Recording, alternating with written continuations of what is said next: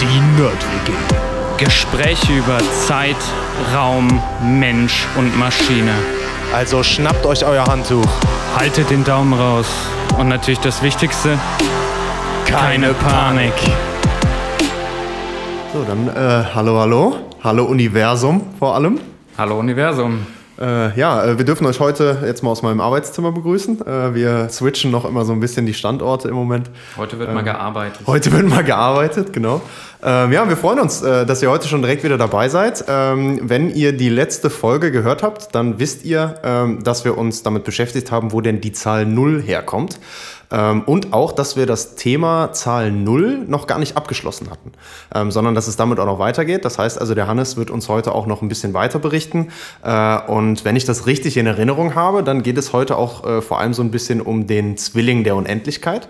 Bevor wir aber reinstarten, ähm, vielleicht noch mal ganz kurz, weil ich total begeistert war, äh, auf wie viele Sachen wir beim letzten Mal eigentlich schon eingegangen sind äh, und was man vielleicht beim letzten Mal schon mitnehmen konnte oder was ich noch mal mitgenommen habe. Wir haben auf jeden Fall gelernt, ähm, was ist ein Divide by Zero Error. Carol. Ähm, wir haben über Zahlensysteme gesprochen, ähm, unser Zehner-Zahlensystem nochmal besprochen, wie das funktioniert und dann auch ein Fünfer-Zahlensystem und auch sogar ein 60er-Zahlensystem kennengelernt. Ähm, in meinem Fall auch sehr wichtig, äh, nochmal die äh, Gesetze oder ein, ein paar einfache Gesetze der Mathematik nochmal wiederholt. In meinem Fall das Distributivgesetz, das Kommutativgesetz, äh, das Assoziativgesetz, äh, so die, die Standards eigentlich. Ich habe mir das für mich selber jetzt nochmal angeguckt, weil äh, mir das tatsächlich äh, so an die Niere ging, dass ich da nicht direkt drauf gekommen bin. Äh, Kann dass man mir das sehr wieder mal wichtig war. gebrauchen, ja. Ja, und es ist total cool. Und ich finde, das ist auch genauso äh, das, was, was unser Podcast auch für mich zum Beispiel total geil ähm, bringen kann, dass ich mir auch genau solche Sachen eben einfach nochmal angucke. Und äh, genau, wir freuen uns natürlich, wenn, wenn da für euch auch ein paar Anstöße dabei sind. Ähm, ja, und damit würde ich sagen, ähm, the stage is yours. Wieder mal, Hannes, äh, du darfst weitermachen. Ich bin sehr gespannt, was wir heute alles noch über die Null lernen werden. Okay, Lift off zur nächsten Folge über die Null. Yes. Ja, du hast das schon gut zusammengefasst. Ähm, heute gucken wir uns so ein bisschen an, was passiert ist ähm, im Westen und warum der Westen die Null ablehnt oder erstmals abgelehnt hat. Ähm, dann schauen wir uns an, wie die Null nach Osten gewandert ist und dann schauen wir uns an, warum und wie die Null doch triumphiert hat, auch im Westen. Ähm, ja, also das Konzept der Null, so wie wir das jetzt schon grob kennengelernt haben, ähm, gab im Westen ein Problem. Und zwar kollidierte das mit einem der zentralen Grundsätze der europäischen Philosophie. Und das liegt daran, dass unsere europäische Philosophie sehr eng verknüpft ist mit Pythagoras Zahlenlehre. Und ähm, ja, in dieser Zahlenlehre von Pythagoras war die Lehre, ähm, und jetzt im Sinne von Lehr, äh, verboten. Und ähm, ja, wer war dieser Pythagoras? Ähm, wahrscheinlich kennst du ihn, äh, zumindest so von, Von einer seinem- Sache. Von einem Satz des Pythagoras nämlich. Genau, den kannst du wahrscheinlich jetzt noch Äh, auswendig. a Quadrat plus b Quadrat gleich c Quadrat. Yes, diesmal, diesmal, du kann ich's. Vorher schon angeguckt. ja, sicher.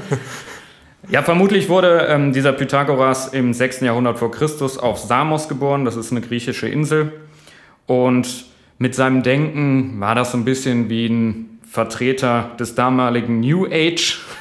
Wow. Und ähm, zusätzlich war er wohl ein hinreißender Redner, ein berühmter Gelehrter und auch ein ausgezeichneter Lehrer. Ähm, der zentrale Grundsatz seiner Philosophie war, alles ist Zahl. Finde ich gut. Ja, kann man auf jeden Fall äh, viel draus machen. Warum so Sachen auch Probleme geben, Okay. das lernen wir noch. Ja, sehr gut. Genau.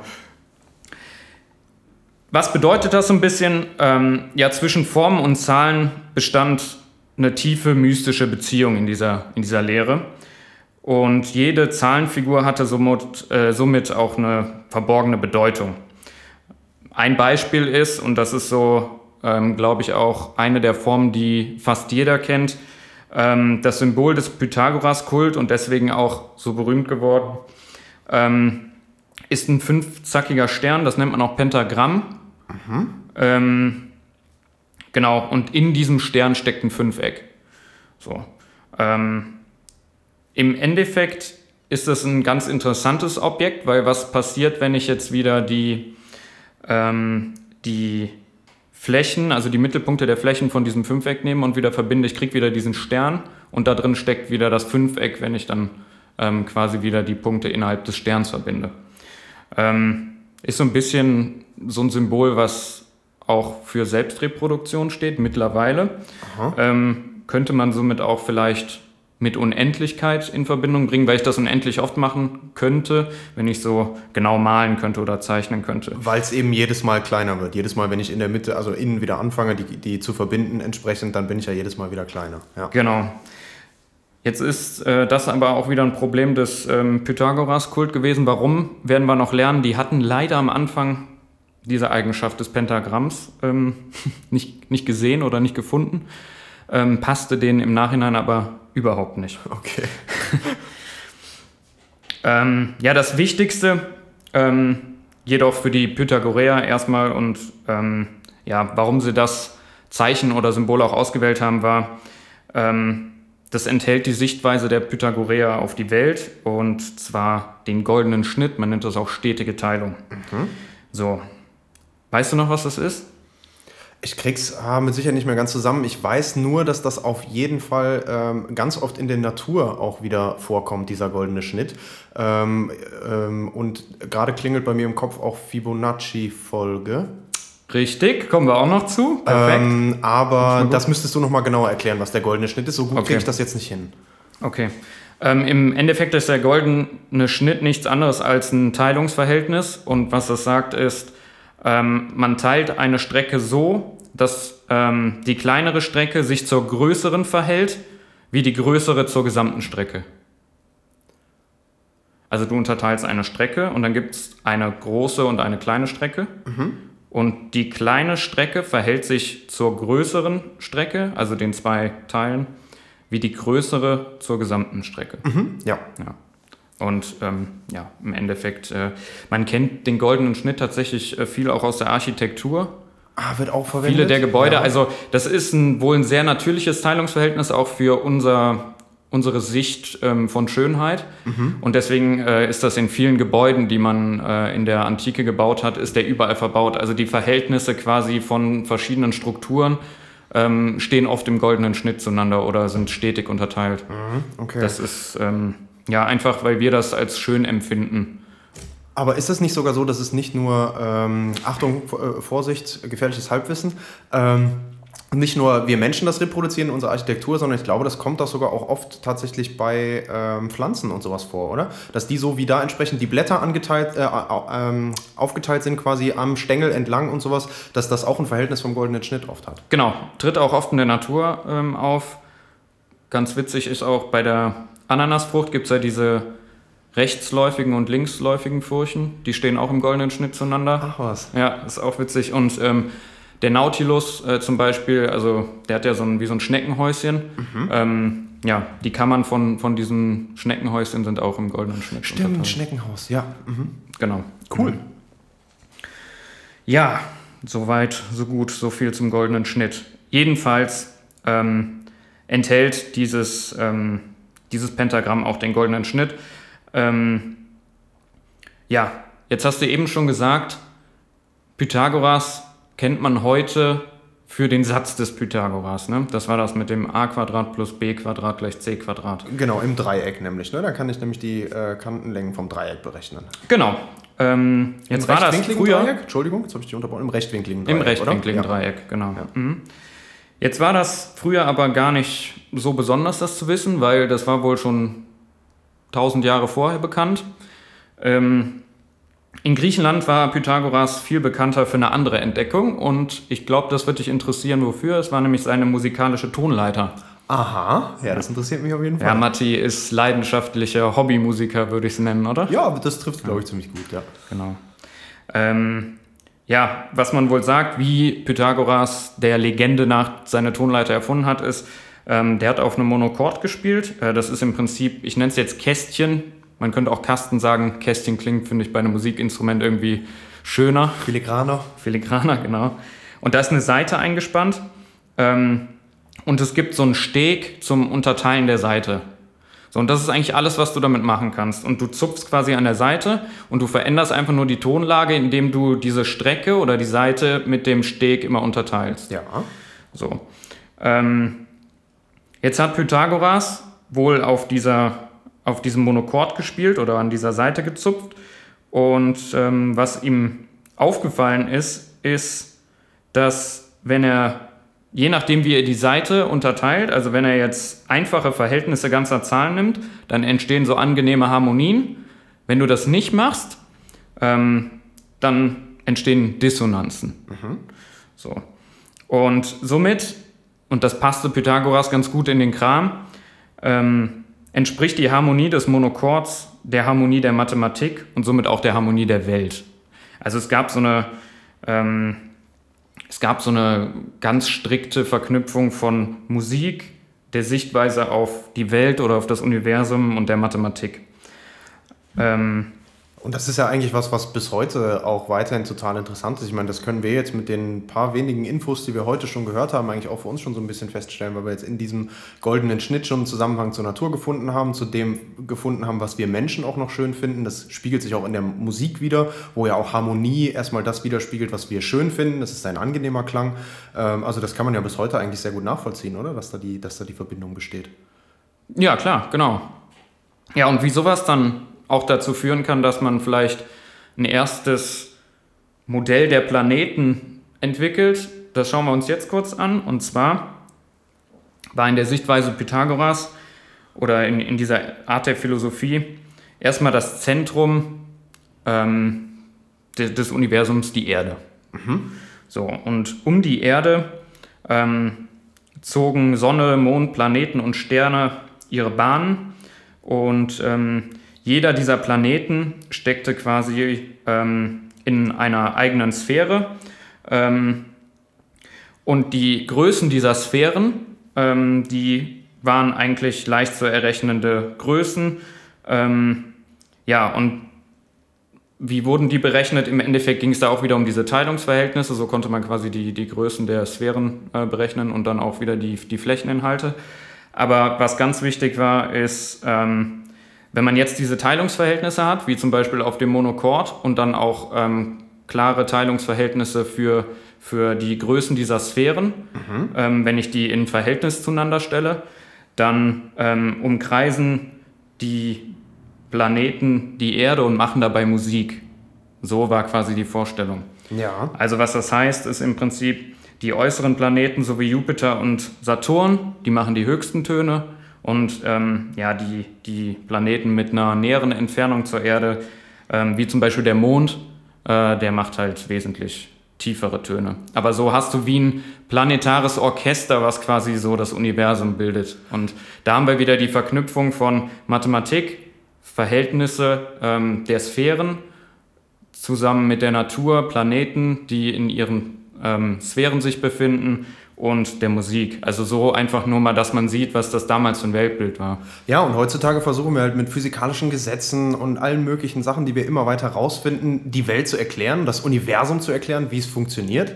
Ähm, und das war dann damals halt einer deren erster Ansätze, weil sie eben gemerkt haben, dass dieser goldene Schnitt sich durch alle möglichen Disziplinen, durch eigentlich alles durchzieht, was sie im Leben, was sie in ihrer Welt oder in dem, was sie als Universum, als Ganzes quasi fassen können, überall wiederfindet. Und dann versuchen sie natürlich, das als eine Art Gesetz zu nehmen und das quasi anzuwenden, ähm, um auch zu sagen, damit kann ich auch beschreiben, in welchen Bahnen sich quasi dann die Planeten, natürlich noch mit dem Gedanken, dass sich jetzt alles um die Erde bewegt, weil das der Mittelpunkt war und so, aber wie sich da eben dann die Planeten in ihren entsprechenden Bahnen drumherum bewegen und wie groß dann eben diese äh, Bahnen sind, auf denen sie sich halt bewegen können und sowas, wie weit die Entfernungen dementsprechend sind, indem ich also dieses Prinzip vom goldenen Schnitt, von den Entfernungsverhältnissen dann darauf wieder anwende. Das ist ja super spannend, dass der Mensch schon immer eigentlich dann auch so, so gedacht hat und versucht hat, mit den Sachen, die er als für sich quasi quasi Gesetz als fest, als verstanden zu nehmen, das auf die nächste Sache zu übertragen und dann damit das zu erklären. Ne? Das ist ja fast auch die einzige Möglichkeit, ne? Ja, auf jeden Fall. Also ich muss ja mit den Werkzeugen, sage ich mal, die ich habe, und dann ist Mathematik nur ein Werkzeug, ja.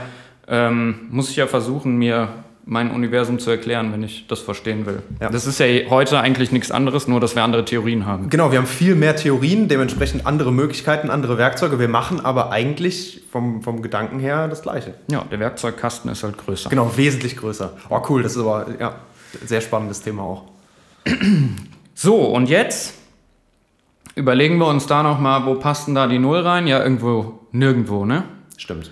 Ja, Teilungsverhältnisse, wir haben uns das letzte Mal angeguckt, wenn ich durch Null teile, da geht irgendwie dieses ganze ge logische Gefüge kaputt.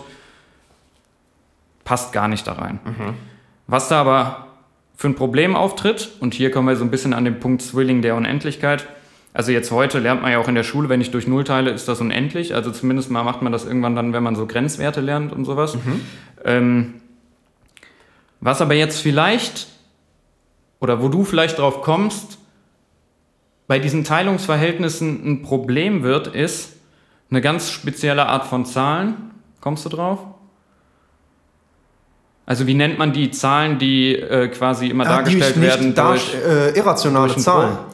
Äh, also rationale Zahlen kann ich als Bruch darstellen, aber ich Genau. habe irgendwann gemerkt, ich brauche noch mehr Zahlen, um quasi die Lücken zwischen den, ähm, den Zahlen zu füllen, um die ganzen reellen Zahlen quasi abzubilden. Und dadurch habe ich nicht nur die rationalen Zahlen, jede rationale Zahl kann ich als Bruch schreiben oder wie war das mit dem, mit dem ähm, Periodenstrich? Bruch. Genau, Ja. als einfachen Bruch eigentlich, genau. Genau. Ähm, und bei den ähm, irrationalen Zahlen, das ist dann sowas wie Wurzel 2 oder man kennt Pi ähm, für die Berechnung äh, vom Kreis, äh, Flächeninhalt oder Kugelflächen. Äh, Genau, irrationale so Zahlen weiter. sind Zahlen, die im Gegensatz zu den rationalen Zahlen nicht als Bruch von zwei ganzen Zahlen dargestellt werden können. Ganze Zahlen sind die Zahlen, ähm, das sind die natürlichen Zahlen. Die natürlichen Zahlen entstehen immer dadurch, dass ich ähm, 1 auf die Zahl, die ich gerade habe, addiere. Also ähm, man streitet sich da mal ein bisschen drum, ob man jetzt bei der 0 anfängt, dann vielleicht oder doch bei der 1. Ja. Und dann gibt es so Sachen wie, okay, ähm, die natürlichen Zahlen inklusive 0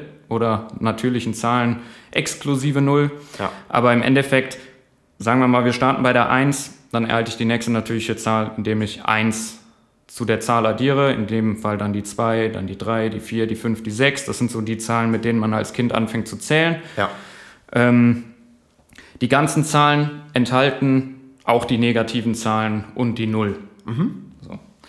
Ähm, jetzt sind irrationale Zahlen Dezimalzahlen mit unendlich vielen Nachkommastellen. Das sind die Dinger, die man in der Schule, da wird man dran verzweifeln, wenn man die versucht als, ähm, als Dezimalzahl und Nachkommastellen aufzuschreiben.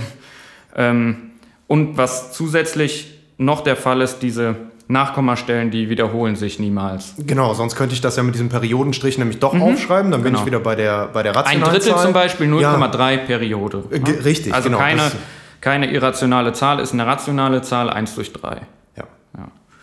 Genau. Wurzel 2 zum Beispiel ist eine irrationale Zahl. Ja, oder bei, man kennt das doch auch bei ähm, Pi oder sowas, wo die immer wieder dran sind, wenn da- das ist doch ein Riesending, wenn eine neue Nachkommastelle gefunden wurde, oder? Genau. Das ist doch auch so ein riesiges, das denkt man gar nicht, da denkt man gar nicht drüber nach. Man benutzt die Zahl ja auch immer zum Rechnen, weil der Taschenrechner kann eh nur bis 10 stellen oder sowas, gefährliches Halbwissen wieder.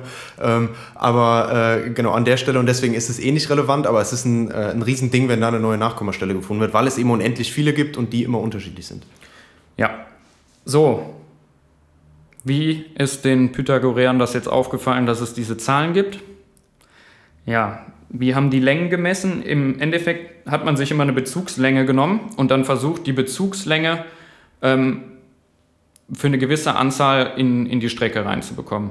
Also sagen wir mal, ähm, ich möchte was abmessen, äh, sagen wir mal ein Grundstück. Ähm, dann habe ich eine Bezugslänge, sagen wir mal ein Metermaß, also wirklich ein Stock vielleicht, der ein Meter ist. Und dann gucke ich, wie oft geht der Stock denn in die eine Seite von dem, von dem Grundstück rein. Ja. So, und dann sage ich, das geht 15 Mal, das Grundstück muss 15 Meter breit sein zum Beispiel. Also so wird da gemessen.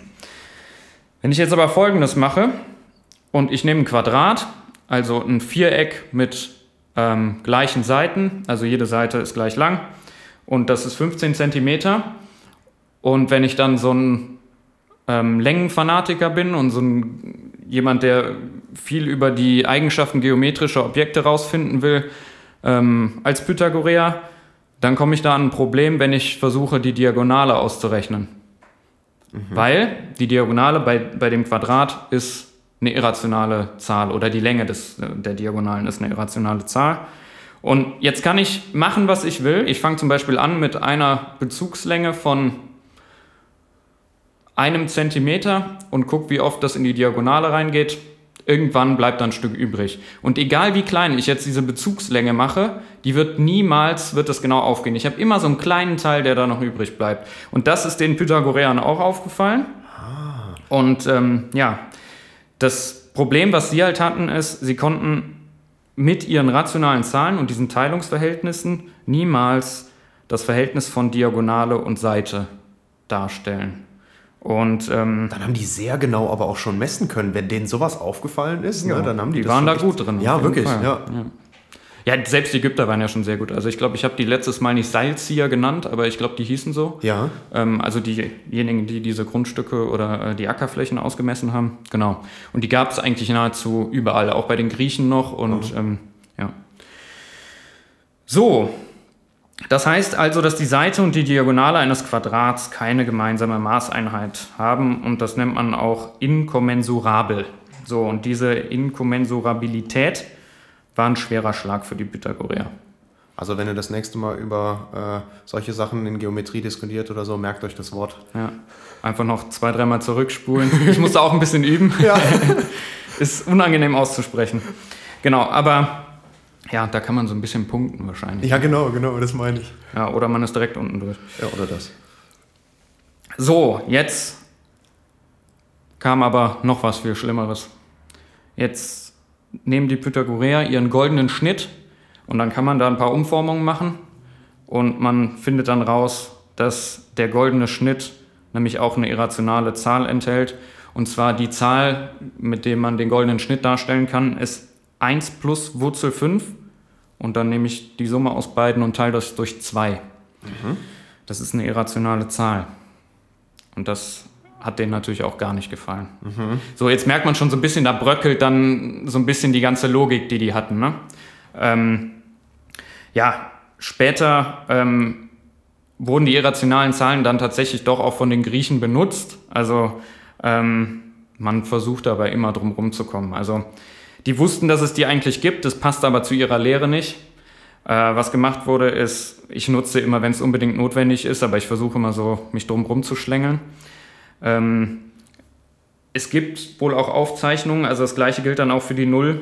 Ähm, und zwar gibt es Aufzeichnungen von astronomischen Tabellen und da gab es auch ein Zeichen Omikron und man vermutet, dass das halt für die, für die Null auch stand, ähm, weil was die Astronomen häufig gemacht haben, die griechischen, ist, die haben das äh, für ihre Berechnung das babylonische Zahlensystem benutzt, weil das einfach einfacher war zu rechnen. Du konntest halt diesen Abakus nehmen und viel schneller rechnen. Also die haben ihre griechischen Symbole genommen, alles umgerechnet in das babylonische System, dann gerechnet und dann wieder transferiert in ihr. Einfach weil es schneller ging. Also weil der Ja, weil du viel besser damit rechnen ja. konntest. Im Prinzip war das Zahlensystem einfach besser zum Rechnen ausgelegt, das Ja. babylonische. Ja, also gerade weil man dann diese Werkzeuge wie den Abakus auch hatte oder später hat man ähm, auch noch andere Werkzeuge da gehabt. Komme ich gleich auch noch zu. Okay. Genau.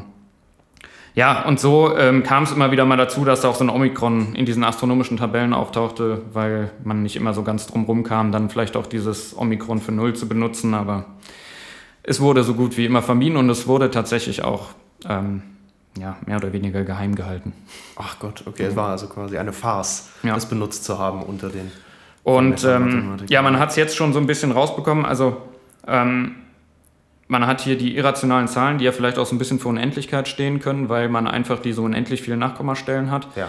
Ähm, dieses ganze, die ganze Idee dieser irrationalen Zahlen und ähm, auch der Unendlichkeit passte halt auch überhaupt nicht in diese Philosophie. Ja. So da jetzt die ähm, diese Philosophie, die Lehre nicht zulässt, die Unendlichkeit nicht, irgendwie da kein Platz für die Null ist, kein Platz für die irrationalen Zahl ist, Zahlen ähm, ist, kam es dazu, dass so ein bisschen es einen Stillstand gab der Mathematik. Im Osten war das ein bisschen anders und ähm, man könnte es so sehen, wie die Null zog also nach Osten. Und wie kam das? Ähm, Im vierten Jahrhundert zog Alexander der Große ähm, mit Truppen, die er in Persien äh, rekrutiert hatte, nach Osten und kam bis nach Indien. Als Folge lernten die indischen Mathematiker das babylonische Zahlensystem, kennen wir jetzt ja, und somit auch die Null kennen. In Indien ist es jetzt aber so gewesen, da hatte man gar keine Furcht vor der Lehre oder dem Unendlichen. Warum? Die vorherrschende Religion da Hinduismus war von der Symbolik her von der Dualität durchdrungen und hier haben wir wieder diese Dualität Lehre und Endlichkeit. Ja. Ähm, die Mystik da ist so ein bisschen so und ich hoffe, also ich bin jetzt kein Hinduismus-Experte, das ist so das, was ich aufgeschnappt habe.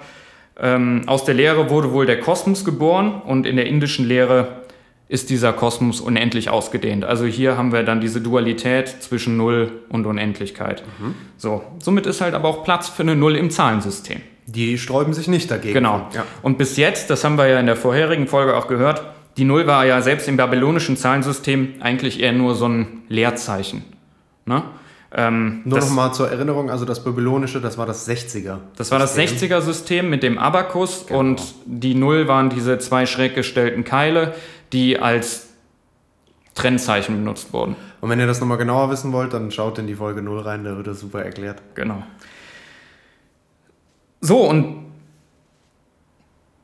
damit nahmen die, ähm, die Inder und die indischen Mathematiker diese Null halt auf. Und was die auch gemacht haben, ist, die haben wirklich dann äh, ein Symbol auch für die Null eingeführt und die haben auch mit der Null gerechnet. Also die haben sich wirklich gar nicht dagegen gestellt, die haben das direkt mit aufgenommen quasi. Genau, die haben Cool, das mit ja. aufgenommen. Ähm, ja, genau, also direkt jetzt auch nicht, aber ähm, Ja, aber weil das so ein großer, großer Widerstand jetzt halt auf der anderen Seite war, wie du es halt jetzt ja erklärt hast. Und dann ist das ja spannend zu sehen, dass Genau, das die hatten halt einfach die- diese, in der Philosophie und in der Mystik gab es diese Sperre gegen, gegen die Lehre nicht. Ja. Und somit war da halt auch Platz für so, einen, für so eine Zahl, sag ich mal. Und man sieht dann viel eher die Vorteile davon, damit auch noch zu rechnen, weil man ne, damit eben auch vielleicht dann wieder schneller rechnen kann und so weiter, als sich dagegen zu stellen aus Prinzip, weil es zu einer Weltsicht vielleicht gerade nicht passt. Genau. Ja. Also es kam wohl so weit, dass die ähm, indischen Mathematiker um das äh, 5. Jahrhundert nach Christus ähm, ein neues Zahlensystem eingeführt haben. Und das war dem babylonischen sehr ähnlich. Also ne, Alexander der Große hat das äh, wahrscheinlich mitgebracht. Ähm, und dann bauen die indischen Mathematiker da ein neues Zahlensystem drumherum auf. Und ähm, das ähnelte dann auch so gar nicht mehr dem griechischen Zahlensystem. So, ähm, es war aber jetzt auch kein 60er-System wie bei den Babyloniern, sondern ein 10er-System. Woran erinnert dich das? Ja, wir sind, haben ja heute unser Zehner-System, Genau. das ist das, was wir heute verwenden. Also es scheint wohl so, dass unsere Ziffern sich eigentlich aus den Symbolen ähm, entwickelt haben, die die Inder benutzt haben oder verwendet haben. Und ja, somit könnte man eigentlich sagen, ähm, wir haben keine arabischen Ziffern, sondern indische Ziffern. Aber warum jetzt äh, vielleicht auch äh, das arabische Ziffern heißt, das sage ich gleich noch. Ähm, Wieder was gelernt, siehst du mal. Im Endeffekt Ja. ist, das, ist der Ursprung aber wahrscheinlich schon im indischen Zahlensystem begründet. Ja. Ja.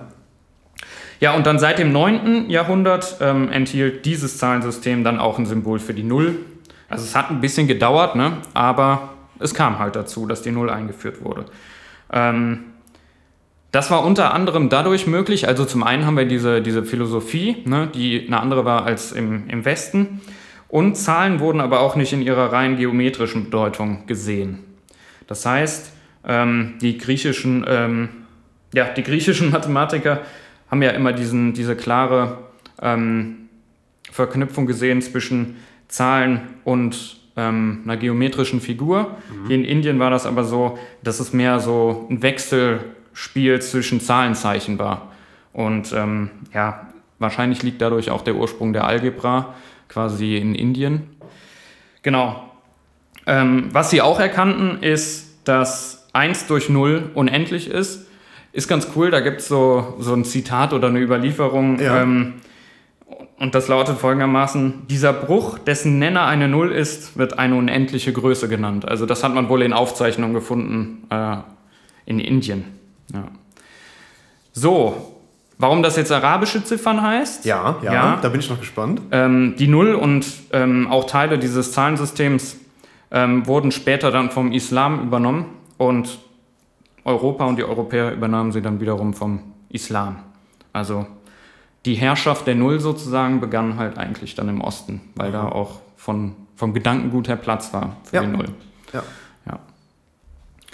Ähm, jetzt springen wir ein bisschen. Ja. Und zwar schauen wir uns jetzt noch an, wie kam es denn dann überhaupt dazu, dass die Null wieder nach Westen kam und äh, wer hat sie denn da hingebracht? Äh, jetzt war es erstmal so, hier im Westen herrschte das Christentum ja vor und ähm, auch das Christentum hab- hat am Anfang die Null abgelehnt. Äh, Es passte auch nicht in dieses ähm, Konzept des Christentums. Jetzt kam es aber so, dass die Händler die Notwendigkeit für so eine Zahl Null sahen. Ähm, natürlich sind Händler auch Leute, die viel reisen ne, und die kommen dann auch in Berührung vielleicht mit einem ähm, mit einem indischen Zahlensystem oder so. Und äh, ja, so war es wohl auch. Ähm, der Mann, der sie wahrscheinlich wieder in Europa einführte oder dem die Ehre, sage ich mal, gebührt, ist Leonardo von Pisa. Okay. Sagt dir der Name was? Leonardo von Pisa? Nee. Es ist nicht Da Vinci. nee, nee, sag mir nichts tatsächlich. Ja, sein Familienname ist deutlich besser bekannt. Ähm, du hast die Folge schon genannt. Ach, Fibonacci. Das war Fibonacci, ah, genau. echt? Ach, wie heißt der wirklich? Von Pisa.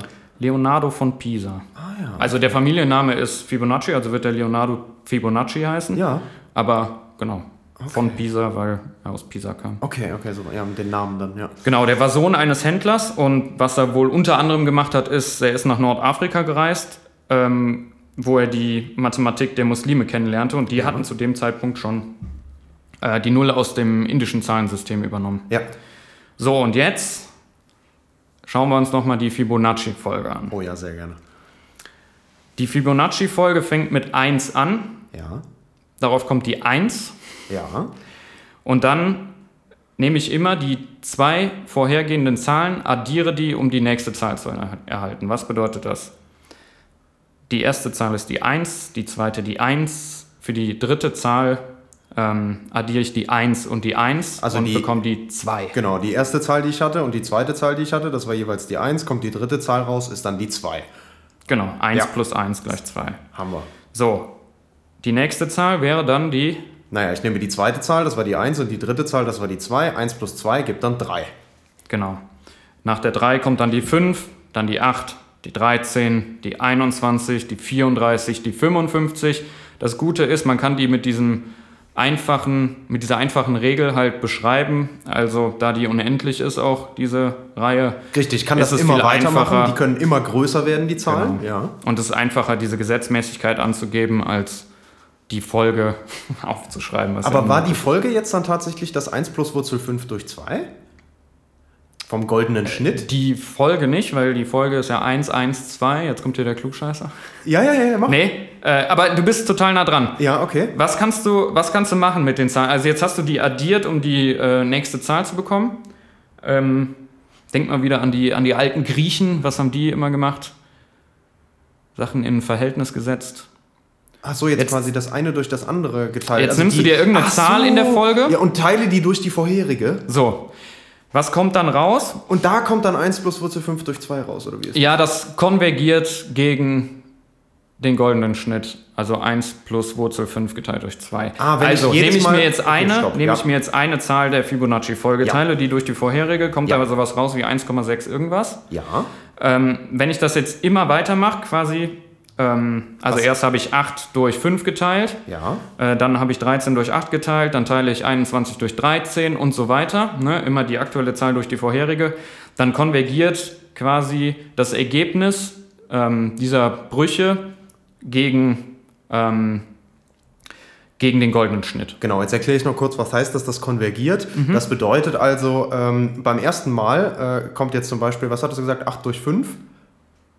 Äh, Ja. Genau, kommt dann zum Beispiel jetzt 1,6 mit 3, 4 Nachkommastellen raus. So, ähm, wenn ich jetzt das nächste Mal mache, habe ich vielleicht schon 5 oder 6 Nachkommastellen. Mhm. Das heißt, ich nehme jetzt nicht mehr nur die 8, sondern was kommt nach der 8 als nächste Zahl? Die 13. Die 13, dann teile ich 13 durch 8, das wäre das nächste. Da kommt dann auch wieder 1,6, aber nicht mehr vielleicht damit, also 1,6, äh, 4 und so weiter und so weiter.